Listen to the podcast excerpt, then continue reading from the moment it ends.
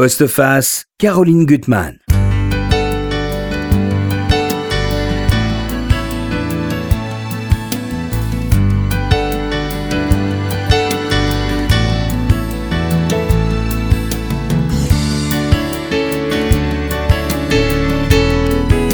Il y a plusieurs types de secrets. Des secrets dont on est prisonnier et qui vont empoisonner toute une vie. Des secrets si beaux qu'ils ne peuvent être révélés. Mais aussi des secrets qui sont comme des silences qu'il faut laisser croître en soi jusqu'au moment où ils pourront éclore. Il y a beaucoup de secrets dans le très beau livre de mon invité et elle maîtrise magnifiquement l'art de les dévoiler. Isabelle Sorand, je suis très heureuse de, vous recevoir pour La femme et l'oiseau. Déjà, le titre est beau, publié aux éditions Lattès. Pour moi, c'est un roman étonnant parce que vous arrivez à faire cohabiter le merveilleux avec une réalité sordide et parfois terrifiante. Celle en particulier qui est au cœur du livre des Malgré nous. Euh, vous comptez par flash successifs, parce qu'il y a un personnage qui s'appelle Thomas, qui est un malgré nous, ceux qui ont été incorporés de force dans la Wehrmacht, et, certains d'eux, comme Thomas, euh, transférés ensuite par les Russes dans un camp que je ne connaissais pas, et, vous êtes euh, passionnante sur ce sujet, le 188 de T- Tambov. Puis autour de cet vieil homme, il y a une galaxie de personnages. euh, et, et ça, c'est magnifique parce que hum, petite fille, petite nièce, arrière-petite nièce, une femme mena que j'aime beaucoup, des fantômes qu'on va, qu'on va découvrir, et surtout un oiseau. Et pour moi, tout votre livre, c'est l'idée de justement, les faucons, ils ont un œil très aiguisé. Et, et- et la leçon du livre, c'est comment finalement ne pas se fier aux apparences et surtout apprendre à décaler son regard euh, pour, pour voir autrement, euh, changer de perspective. C'est ce qui va se passer tout au long du livre qui est sans arrêt surprenant. Alors, nos éditeurs vous, vous connaissent, hein, vous avez publié des livres qui ont été déjà très remarqués Le complexe de la sorcière, euh, La faille, 180 jours. Et puis là, vous me dites, et je, on sait que vous êtes à la radio, maintenant vous avez une chronique à la radio chez Charline Van Ennecker, que j'aime beaucoup, moi elle me fait vraiment beaucoup rire. Euh, et que voilà, vous êtes, euh, alors que vous êtes timide, vous êtes adapté à la radio et que vous aimez ça. Et vous aimez la littérature par-dessus tout. Oui, c'est- tout à fait ça. Merci Caroline. Alors, dans ce livre, moi, je voulais savoir si pour vous, j'ai l'impression que c'est un livre très ample, parce que vous faites coexister des, univers, euh, mais c'est toujours très, très, très fluide, mais vous arri- arrivez à, finalement interroger des questions très vastes. Qu'est-ce que c'est qu'une mère porteuse? On va voir dans l'histoire les rapports entre une mère et une fille, entre un, vieil homme et une petite jeune fille de 14 ans, entre euh, un frère, deux frères hein, dont, euh, qui vont être brisés par l'histoire. Voilà. Et- et est-ce que vous avez le sentiment, quand même, avec ce livre, d'avoir fait un prolongement dans tout ce que vous aviez écrit, et puis surtout d'avoir, voilà, pris une nouvelle route? Oui, je crois que ça, ça correspond pour moi à, à un tournant. Euh, pour moi, le, le- je dirais le personnage central, comme vous venez de le dire, c'est celui de, de Thomas. Euh, on suit ses flux de conscience sur deux temporalités, hein, qui est la temporalité où il a 17-18 ans et, et où il est effectivement euh, sur le front russe, en- enrôlé de force dans la Wehrmacht, Mhm. Et ensuite euh, prisonnier donc dans ce, ce goulag, hein, au fond, qui est Mhm. le camp 188 de Tanbov. Et on le suit... euh, euh, vieil homme et, et- et ce que je trouvais euh, une question qui me hante en fait Mhm. et que je trouve extrêmement à la fois une question existentielle, bien réelle, et en même Mhm. temps euh, source de récits euh, Oui. euh, littéraires. Donc, c'est la question de la transmission, au sens que- que- comment les secrets se transmettent, pas la Oui. transmission officielle, mais Oui. la transmission qui passe par en dessous. Souterraine, Oui, oui, qui. Qui, qui, qui, traverse les générations. Et donc, comment finalement toute la violence, parce que Thomas est le, le, le- le témoin, est au cœur de beaucoup de violence, euh, euh, toute la violence qui est vécue là, donc pendant la Seconde Guerre mondiale, euh, comment ça s'est transmis et comment, curieusement, ça s'est transmis aux femmes de sa famille, contre Ouais. toute attente? C'est très intéressant. Alors, faut Ouais. quand même peut-être qu'on dise qui est Thomas. C'est un homme. Moi, j'ai adoré ce personnage. Il a 91 ans. C'est un géant. Il a Mm. 2 mètres. Il est toujours très beau, bah, Mm. même s'il marche avec une canne. Euh, et puis, c'est un homme qui fait beaucoup de rêves, Mm. qui est en communication avec la nature, qui a des dons. Enfin, les dons, c'est qu'il est à l'écoute. hein. Mm. Il, il voit au-delà des apparences. Euh, et il vit donc à l'orée de la forêt, qui est un, un endroit très, très important. Et là, j'aimerais lire un, un passage parce qu'il a un rituel. euh, au fond, qui, on va le comprendre, qui est une façon pour lui de se rapprocher de son passé, parce que on, oublie, c'est qu'il communique avec les oiseaux, et en particulier avec les faucons. Mhm. D'ailleurs, il faudrait que vous nous disiez un petit peu comment vous avez étudié les, alors les gerfaux, c'est quoi par rapport à un faucon? Je suis très ah, mauvaise. Alors, vous voulez que je oui, vous dise là, je veux bien, puis je vais ah, dire le passage après. Donc Thomas, quand il était sur le front russe, il a vu un magnifique faucon gerfaux, donc il y a un oiseau un de grande taille, avec des plumes, euh, je dirais, euh, blanches mouchetées de noir. Euh, et, et, et, qui est un animal vraiment, je dirais, divin ou totémique Mhm. enfin qui, qui, euh, qui de tout le temps a inspiré euh, beaucoup de vénération. Et, et, et, lui, euh, quand, quand, il voit cet animal euh, au, cœur de, de, de l'horreur, d'ailleurs, que vient de perpétrer dans un village euh, sa, sa compagnie allemande, c'est un peu comme s'il voyait une, une incarnation de son âme. Il ne le mhm. formule pas comme ça parce que dans le livre, c'est un homme simple, enfin, qui vient d'un milieu plutôt paysan, mais il veut s'envoler avec cet oiseau et il est effectivement, il va rester en communication avec lui pendant toute la période de la guerre mhm. et, et, ensuite après. Et ce qui m'intéressait, c'était euh, en fait, euh, euh, effectivement, les faucons, ils ont une vision quadrichromique et ils mhm. voient surtout les couleurs chaudes. Donc c'est comment, à force de les observer, à force d'en faire un peu le messager de sa mémoire, Thomas, petit à petit, c'est pas tout à fait qu'il se métamorphose, mais un petit peu quand même. Un petit peu. Un petit il, a, il a des dons. Et, en même temps, vous les montrez, c'est que le merveilleux, il, est très réaliste. C'est ça que j'aime chez vous. Il est ancré dans le réel, parce que c'est un homme qui aime le bois, qui. Euh, euh, est, proche de la nature, habite cette maison. Alors là où il est très étonnant aussi, c'est que c'est un homme seul, il n'a pas eu d'enfant. On va apprendre qu'il a marié cinq ans avec une famille qu'il n'avait pas. Il y a une autre histoire d'amour très importante dont il a divorcé. Et puis il a quand même de la famille, mais cette famille s'est éloignée de lui pour de multiples raisons. il en a aucune, il en conçoit aucune amertume. Euh, il n'est pas quelqu'un qui attend des autres. Oui, il a un côté, je voulais faire un peu un personnage de, je dirais, de sorcier ou de, mhm. ou de religieux. Mhm. Donc On l'appelle curé quand il oui, était oui, jeune. quand il est jeune, c'est donc c'est quelqu'un qui très jeune a, a, un appétit pour la, la métaphysique, on va mhm. dire, ou le, le, spirituel. Et, et, et c'est d'ailleurs comme ça euh, euh, qui va survivre à ouais. parce que il, va euh, complètement essayer de, rester en communication avec les autres, avec de garder cet œil spirituel qu'il a depuis qu'il est adolescent, de le mm. garder ouvert. Et, et c'est ce qui va le sauver. Et pour moi, c'était une expérience aussi d'avoir un narrateur qui soit lié au règne animal, lié mm. aux arbres, et du coup, qui est presque un narrateur animal dans l'histoire. C'est-à-dire que euh, c'est pas, euh, c'est comme si euh, ce, faucon qui, qui, a un petit peu l'âme de Thomas, mais on peut le lire comme ça ou pas, mais, mais surplombe toute l'histoire. Et, et, donc, comme il, en voyant les oiseaux, il plonge dans sa mémoire. ça nous permet à nous, lecteurs, d'avoir un peu cette vision de haut de tous les personnages. tous les personnages. Et un point de vue euh, aussi animal du point de vue de la nature. C'est-à-dire que quand il se rappelle l'horreur de la guerre, il se rappelle aussi très bien les arbres brûlés, l'agonie des chevaux.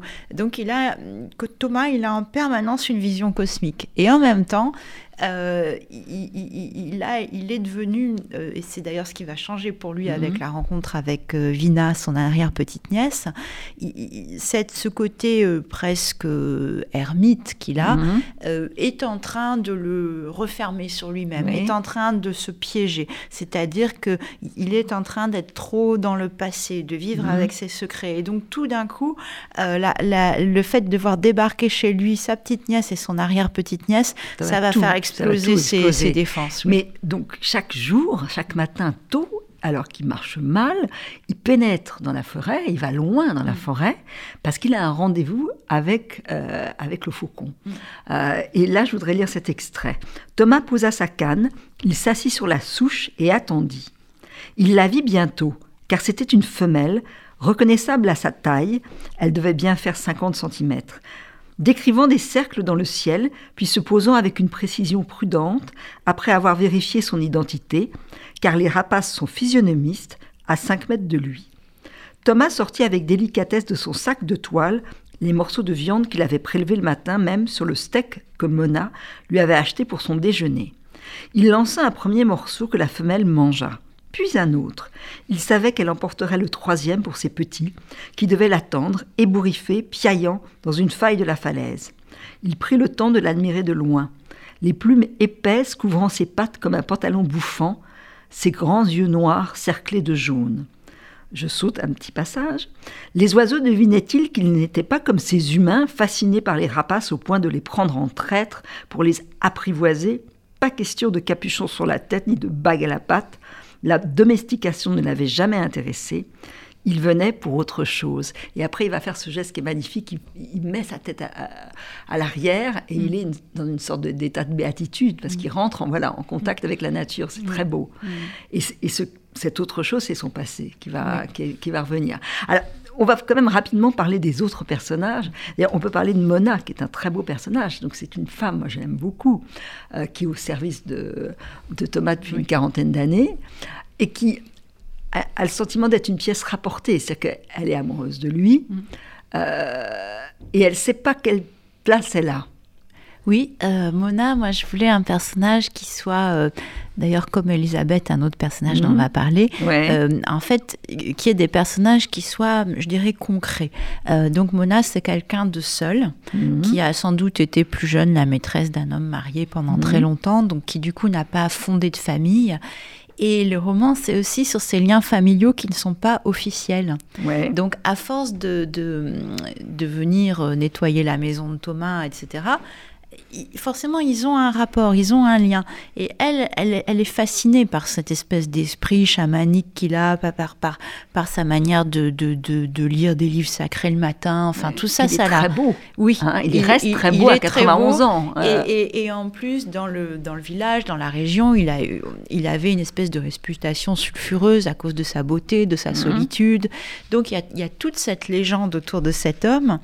Et, en même temps, euh, Mona a conscience euh, qui, que quand il est là, il se passe quelque chose. C'est-à-dire mhm. que quand il lui parle, même pour lui dire des choses très banales, mhm. même pour lui dire tiens, est-ce que tu as ramené telle chose? Ou des fois, il s'engueule, un peu comme un vieux couple, parce mhm. qu'il partage finalement toute la sphère domestique. Eh bien, elle a toujours conscience, comme s'il y avait un arrière-plan et que le, moindre de ces, de, de, ces petites paroles du quotidien avec lui, c'est comme si ça ouvrait sur quelque chose de très profond, de vertigineux, qui, qui la fascine, mais qu'elle qu'elle ne s'explique pas bien. Et elle est heureuse quand elle est avec lui. Alors, mm. lui, Thomas, qui voit derrière les gens leur, réalité, mm. il y a ça qui est beau parce qu'elle le regarde sans arrêt, elle est timide, elle rougit quand il lui dit un mot qui lui fait plaisir. C'est un très beau personnage. Elle, mm. et, donc, elle va quitter la maison et, et Thomas l'observe. Il la regarda marcher jusqu'à sa voiture par la fenêtre du salon, puis laissa retomber le rideau en dentelle blanche. Il lui arrivait de voir, caché derrière Mona ou juste à côté d'elle, flou et timide comme un double dans un rêve, une petite fille apeurée, une enfant cherchant désespérément un foyer, lui était d'accord, bien sûr pour l'adopter, pour lui offrir la sécurité qu'elle demandait, un abri contre les monstres qui rôdent dans le noir, mais il ne dormirait pas avec elle. Il avait depuis longtemps fait le vœu de célibat. Mhm. Donc c'est beau, il voit en elle cette petite fille, ce qu'elle est. Elle, a, 60 ans et plus. Oui, oui. Mais elle reste une petite euh, jeune fille apeurée, amoureuse. Oui, oui, Thomas a ce pouvoir de, de voir euh, peut-être la vérité des mhm. êtres, en fait. Il ne voit pas que l'apparence physique. Il, voit d'autres choses. Alors, vont débarquer chez lui deux personnages qui vont être clés, et entre eux vont se nouer des relations très, très intéressantes. Alors, il y a alors, il faut, quand même rappeler que Thomas, il vit un peu dans la solitude. Donc, il a cette petite nièce qu'il adore, Elisabeth. Elle l'appelle quasiment jamais. Hein. bon, euh, tout comme euh, son, neveu euh, le voit jamais. Il vient une fois par an. Et puis, il y a l'arrière-petite-fille, Vina, qui a 14 ans, qu'il ne connaît pas. Hein, voilà. Oui, parce qu'en fait, Thomas, finalement, euh, déjà, je, voulais aussi peindre un personnage qui est du côté des femmes, tout en étant très viril, en fait. Mhm. C'est-à-dire, euh, je dirais, c'est un personnage. Euh, vous voyez, il y a longtemps, j'avais, je, fais une parenthèse. J'avais entendu une interview de Jane Campion quand la leçon de piano était sortie, et elle disait que le personnage de Harvey Kettel correspondait à une réalité pour elle, qui était mhm. un certain type d'hommes qui sont à la fois très virils, mais qui, qui, sont du côté des femmes, pas du côté, on va dire, du, de l'ordre établi, du mm. boys club ou je ne sais pas, enfin pas du côté d'un certain ordre établi.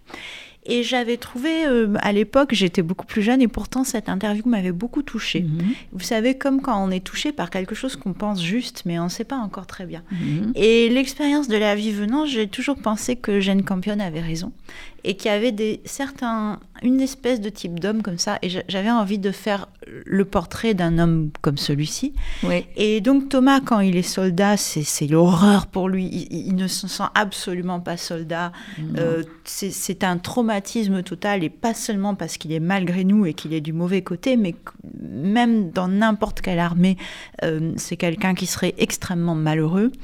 Et, donc, en fait, euh, sa petite nièce, Elisabeth, qui ne l'appelle pas bien qu'elle l'aime parce qu'elle a une quarantaine d'années, que, que c'est quelqu'un qui réussit dans son métier, mhm. et, qui surtout s'est un petit peu euh, mise en retrait des liens familiaux parce qu'elle a conçu sa fille euh, avec une mère porteuse. C'est ce qu'on va voir, parce que c'est vrai que vous arrivez, je trouve, dans ce livre qui est, je vous dis, dans quand même le merveilleux, hein, à, montrer du doigt des, des, des, questions très, très importantes. Qu'est-ce qu'une mère porteuse? Quels sont les liens entre la mère euh, qui adopte et, la mère porteuse? Est-ce qu'il y a un chagrin? Est-ce qu'il y a euh, des cicatrices ou familial, pas Voilà, un lien familial ou pas, c'est très très important. Et puis euh, la, petite Vina qu'on va découvrir, qui a 14 ans, qui est un, personnage que j'aime beaucoup parce qu'elle est surdouée, mais en même temps elle est comme une ado avec tous les problèmes d'ado, c'est-à-dire de, mal-être et puis surtout ce, ce mal-être par rapport à cette mère qu'elle ne connaît pas. Oui, oui. Et donc je trouve ça formidable parce que vous allez explorer toutes ces questions-là, mais dans la fluidité du roman.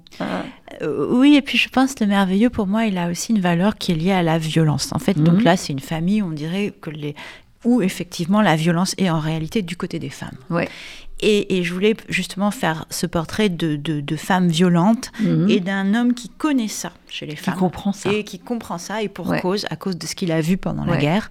Et qui donc va pouvoir aider euh, finalement les deux. Et une lignée qui se forme comme ça par des transmissions obliques, puisque ce c'est pas des arrière-petites-filles, une petite-fille, c'est des nièces. Donc, mhm. et, et en même temps, il y a un lien familial très riche.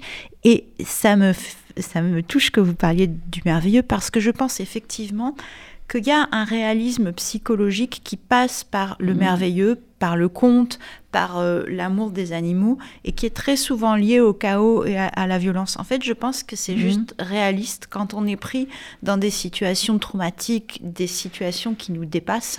Très souvent, on est dans une impasse pour représenter ça avec des schémas, je dirais, euh, rationnels, classiques. Mhm. En revanche, tout le langage symbolique, les monstres, les fantômes, les spectres, euh, les, créatures hybrides, mhm. les, les, les ombres démesurées dans la nuit, oui, tout ça, ça parle quand on veut raconter la violence et le trauma.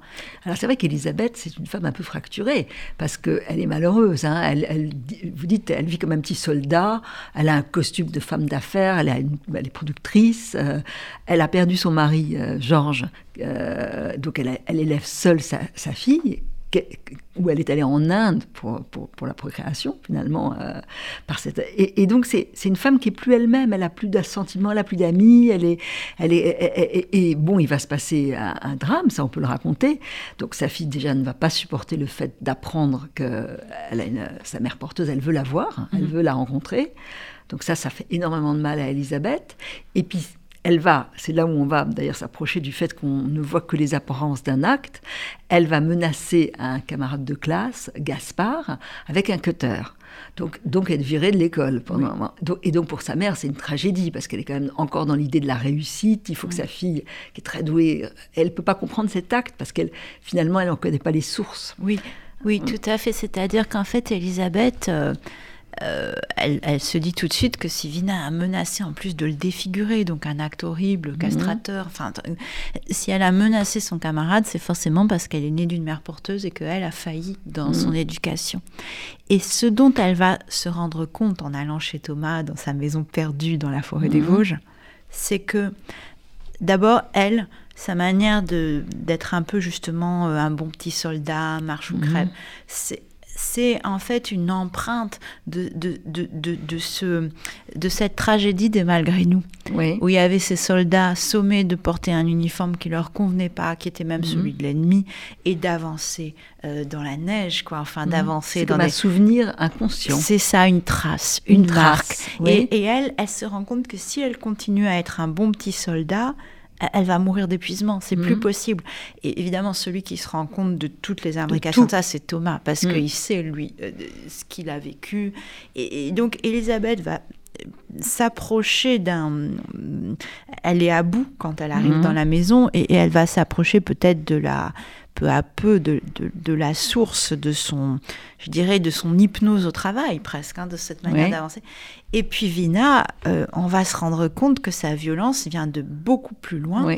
C'est-à-dire qu'en fait, ça puise ses sources dans de la violence dont a été témoin euh, Thomas et son frère, donc l'arrière-grand-père de Vina. ce sera des secrets qu'on ne révélera pas du livre. Voilà, mais sur le front russe, euh, ils, ont la compagnie allemande donc qui, battait mhm. retraite euh, où ils étaient a été attaquée par une compagnie de femmes mongoles euh, qui les a euh, massacrés, qui en a torturé certains. Terrible, Et, d'une scène du cruauté inouïe. Et il faut que je dise que cette scène est, réelle, hein, puisque moi j'ai une partie de ma famille qui est alsacienne et donc il y a eu des malgré nous et des gens qui ont été prisonniers à Tanboff. Et la première chose qu'on m'a raconté, d'ailleurs très tard quand, quand, quand mon parent m'en avait parlé, c'était cette attaque des femmes mongoles, qui était quelque chose d'éminemment traumatique parce que, en fait, c'est totalement, les malgré nous, c'est totalement au-delà du bien et du mal, quoi. C'est-à-dire que tout d'un coup, il y a ces femmes absolument incroyables, ces guerrières qui vont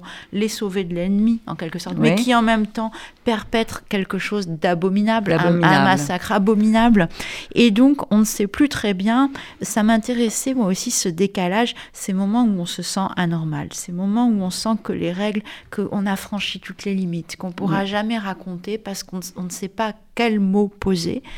Et ça m'intéressait aussi de faire le portrait de, ces femmes soldats et, des femmes violentes, que, donc que mm. sont Vina et Elisabeth dans une moindre mesure, parce que je me disais, mais c'est des femmes qui, ces femmes guerrières mongoles, elles, échappent totalement, euh, je dirais, au cliché du féminin dans la guerre. C'est ni des infirmières ni des victimes. Non. C'est ni l'un ni l'autre. Oui, Et, et, et, donc, euh, d'ailleurs, c'est un vrai tabou, parce que quand j'ai fait les recherches complémentaires pour retrouver la trace de cette compagnie, qui était vraisemblablement kazakh, mais à l'époque, ils appelaient mongol tout ce qui avait des, des yeux bridés.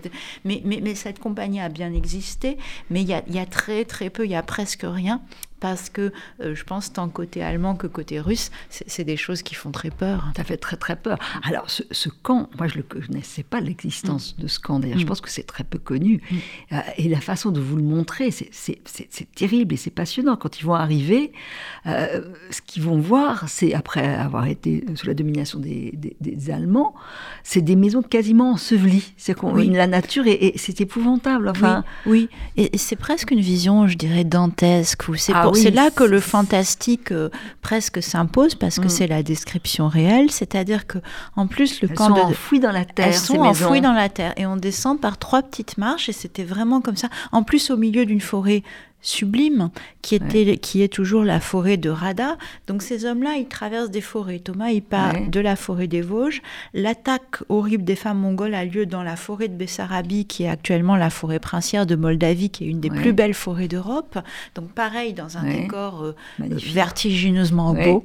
Et, et, là, après deux mois, de un mois à marcher, un mois dans les trains, ils arrivent à 4 heures du matin dans la forêt de Rada. Et il faut imaginer donc l'eau enfin juste avant l'aube dans ces forêts, donc c'est des lumières vraisemblablement bleutées, argentées, euh, et il y a beaucoup de bouleaux, donc il y a ces reflets euh, mhm. bleu-argent, et là, il y a comme une espèce de mandala monstrueux qui est quatre rangées de miradors, Hmm. Et, au milieu des centaines de baraques, et ça c'est dans la clairière, enfin on se croirait dans un conte d'Andersen. dans la clairière, il y a, cette espèce de mandala monstrueux qui est le camp, et dans les baraques, ils rentrent en descendant sous la terre parce qu'elles sont enfouies pour se protéger euh, ben, en fait du froid, puisqu'il fait moins 40 en moins 40. Alors vous montez, montrez tout le processus finalement d'asservissement. D'abord ils sont mis en quarantaine, il y a, des capots euh, mm-hmm. qui sont monstrueux, qui exercent leur violence et l'injustice. Et puis il y a des tâches Enfin, il y a des spectres. Il y a des, vous racontez qu'il y a d'ailleurs eu des Italiens qui sont tous morts, ils ont été empoisonnés, euh, et eux, donc, quasiment rien à manger, et surtout, ils vont être amenés à faire des tâches. Alors déjà, quelque chose de terrible pour Thomas qui aime les, les arbres, ça va être de, on doit euh, on, doit, euh, la, forêt va être complètement dépaissée. Enfin bon, les bouleaux, dès qu'un boulot tombe, il fait une prière parce que pour lui, il a tué un arbre. Oui. C'est très beau ça. Oui, oui. Je, voulais montrer quelqu'un qui adore la nature, comme c'était souvent le cas mhm. d'ailleurs pour ces Alsaciens enrôlés de force, qui étaient des, gens de famille paysanne, mhm. qui avaient un rapport à la nature, en tout cas dans ma famille très profond. Et puis, euh, et puis il y a le, le euh, ils sont obligés de couper des arbres pour, euh, ben pour le pour le bois de chauffage et puis pour construire, mhm. pour reconstruire les baraques qui sont en bois. Et puis Thomas va être amené à faire une corvée atroce qui est la corvée d'ensevelissement des morts. De morts. Alors lui, il a il a ce don de voir ailleurs. Donc pour lui, d'une certaine façon, alors on ne dira pas ce qui se passe, mais son frère est avec lui, mm. euh, qui est son grand frère. Alexandre, mais lui est beaucoup plus grand de taille, très fort.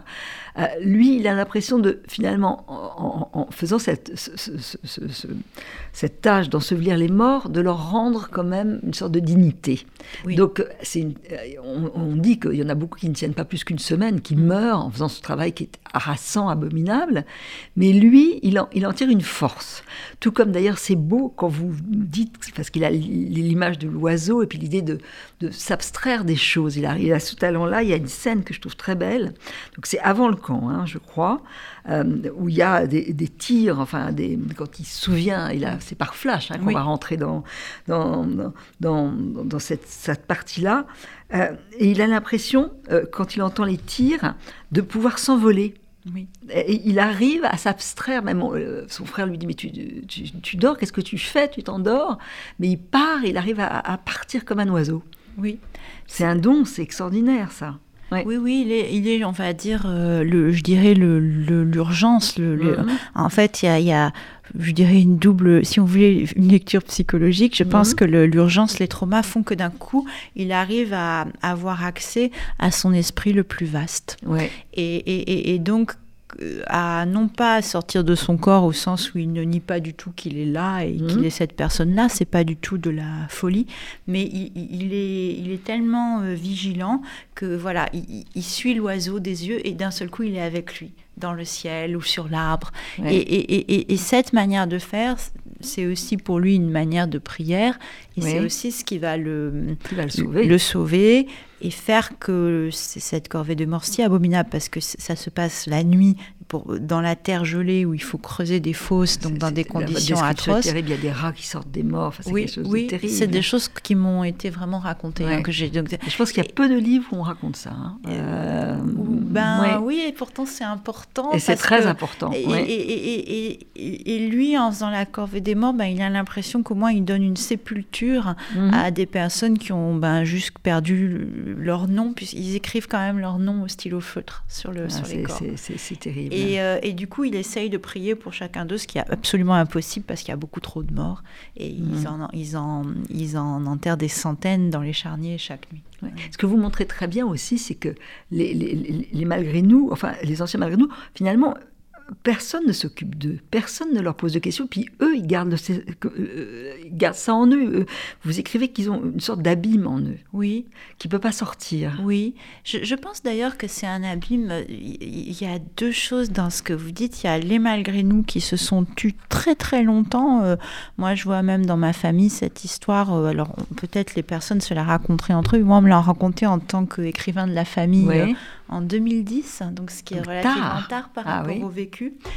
Et, euh, et d'ailleurs, en ce moment, dans les, les, retours, vous voyez des lecteurs des librairies, il y a plein d'histoires qui sortent, de gens qui lisent et ils en parlent à leurs parents. On dit, ah bah tiens, d'ailleurs, dans ma famille, euh, voilà. Il y a eu, un il y a eu quelqu'un qui a été à Tanboff, il n'en a jamais parlé. Et c'était totalement indicible, euh, totalement, puisque quand ils rentrent, ces, ces, ces hommes-là, ils ont la honte d'avoir été du côté allemand.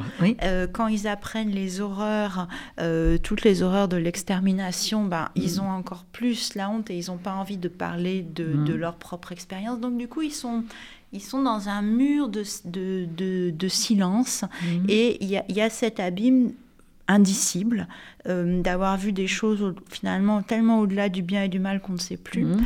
Or, cet abîme, en réalité, et je voulais que mon personnage Thomas s'en rende compte, cet abîme, il est commun à tous les gens qui ont souffert, ou, qui ont été cette espèce d'espace. Mm. Il, est commun, à, en tout cas, à tous ceux et celles euh, qui, par des actes ou le hasard, ou, mm. se sont trouvés dans des situations où les mots manquent. Les mots manquent. Et les mots manquent aussi. C'est pour ça que c'était important pour moi qu'il y ait cette connexion avec la nature, la souffrance animale. Voilà, d'un seul coup, on se retrouve en connexion avec tous ceux pour qui les mots manquent. Mhm. Vina, les mots manquent pour décrire cette mythologie d'avoir quand même deux mères. Une mère qui lui a donné ses gènes et une mère qui l'a porté. Ah, alors lui, Thomas, puis on va revenir aux, rapports qui sont très beaux entre Vina et Thomas.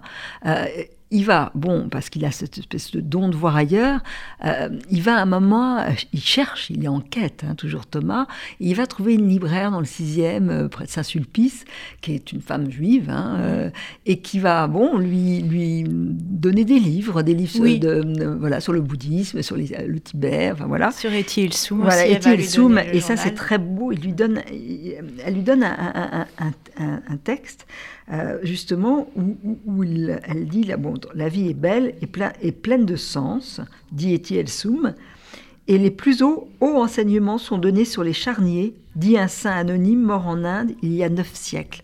Et cette phrase, elle, elle va être restée gravée en lui.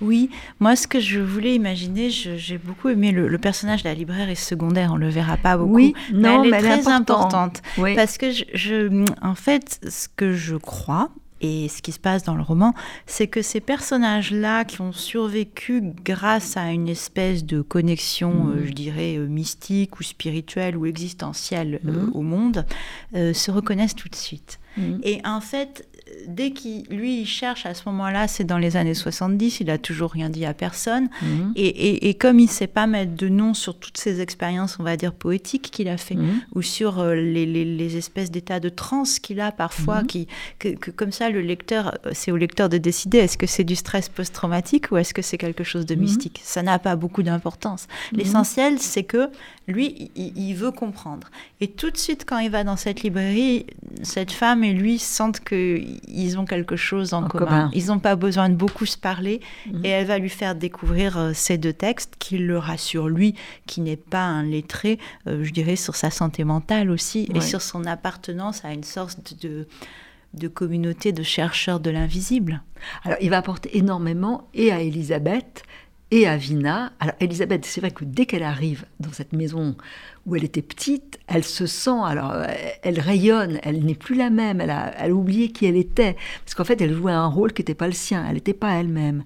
Et Vina, qui au départ va, va farfouiller parce qu'elle voit que son, son, son arrière-oncle, hein, euh, voilà, euh, écrit un journal secret, elle voudrait fouiller là-dedans, et, et, lui il comprend tout ce qu'il y a, il a compris que finalement ce geste avec le cutter par rapport à, à ce garçon, c'est un ça cache un grand amour. Il l'a tout de suite compris. Et ça va être très très beau les, les, rapports que Vina va avoir avec Thomas. Ça, oui, en fait, il va aussi l'initier, si, si, vous voulez, ce qu'il y, a, mhm. de... Et je pense que c'est vrai, mais je voulais montrer une famille où, certes, il y a des traumas qui sont euh, transmis, et mhm. la violence, hein, surtout. C'est des enfants de la violence, tous autant qu'ils sont. Donc, il a transmis euh, cette violence. Euh, la violence des femmes s'est transmise jusqu'à Vina. Mhm. Et, et en même temps, se transmet aussi, peut aussi se transmettre je dirais, la poésie, la mystique, l'amour mmh. de la nature. Donc c'est tout cela aussi qu'il va reconnaître. il va reconnaître dans, sa, dans son geste violent l'amour, mais aussi cette espèce de d'intensité, je dirais presque des, des gens qui, qui, qui, sont dans l'addiction ou qui sont dans une, une espèce de recherche qui, qui mène qui mettent pas au bon endroit. Donc mhm. il, va reconnaître tout de suite que Vina est comme lui en quelque sorte, qu'elle cherche l'absolu, qu'elle cherche un sens à la vie et que ça, c'est un, un, besoin très très profond dont elle ne peut parler à personne mhm. parce qu'elle est dans un monde, je dirais, plus tourné vers euh, les choses matérielles que vers les choses intérieures. Et elle va beaucoup se confier à, à, lui avec des petites choses de la vie d'une adolescente, son amie euh, Juliette avec laquelle elle a finalement elles se sont, elles, s'adorent, mais elles s'entendent plus. Il y a même une relation très violente entre mm. elles deux. Et lui va commencer à lui confier des choses aussi sur son passé. Euh, ils sont exactement comme s'ils avaient le même âge. Enfin, ils sont complètement en adéquation. Alors lui, il y a eu, on va le découvrir dans le livre, un grand, grand, grande histoire d'amour qui est très, très belle. Euh, et il comprend que cette, cette, petite jeune fille, elle, elle aime avec passion. Euh, c'est ça qui est très très beau dans leur relation. Alors il va l'entraîner avec elle sur la route de la forêt. Mm. Elle veut découvrir. Elle découvre pas tout de suite d'ailleurs, hein, mm. parce que c'est pas immédiat. Et puis il se dit qu'il finalement il l'a entraîné vers quelque chose qu'il ne fallait pas aller. Et il va finir par comprendre pourquoi il s'était trompé et ils vont refaire l'expérience. Tout ça, c'est très très bon, les, les pas qu'ils vont faire ensemble, je trouve. Oui, oui, il va l'initier en fait. Il va l'initier, vraiment, c'est ça. Puis il comprend qu'Elisabeth, c'est pas ça, sa quête, c'est autre chose. Il comprend ça très bien.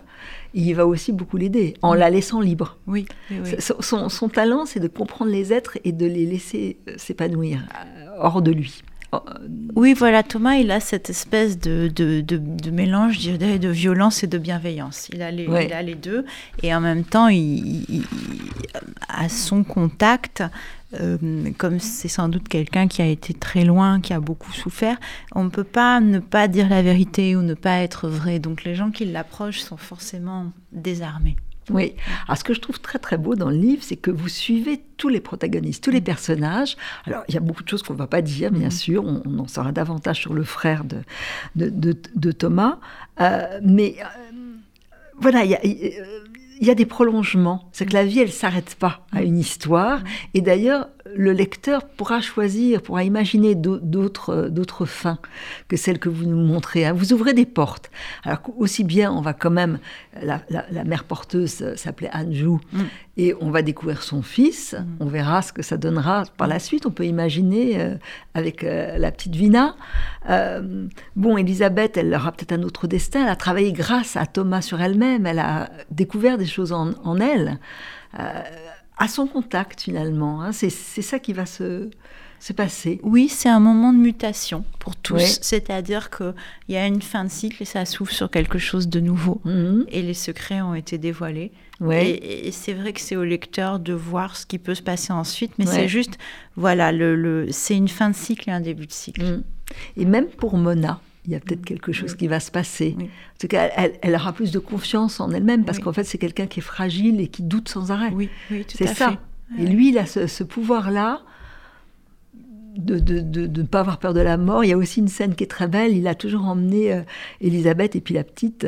Euh, il va lui parler de l'horloge euh, qui est à Strasbourg, où on voit à la fois un vieillard et ça peut faire peur. Et il dit que ça ne doit pas faire peur. Il n'a pas peur de la mort, au fond. Oui, Non, non, il n'a pas. Lui, il est dans une espèce de temps éternel en quelque sorte. Oui.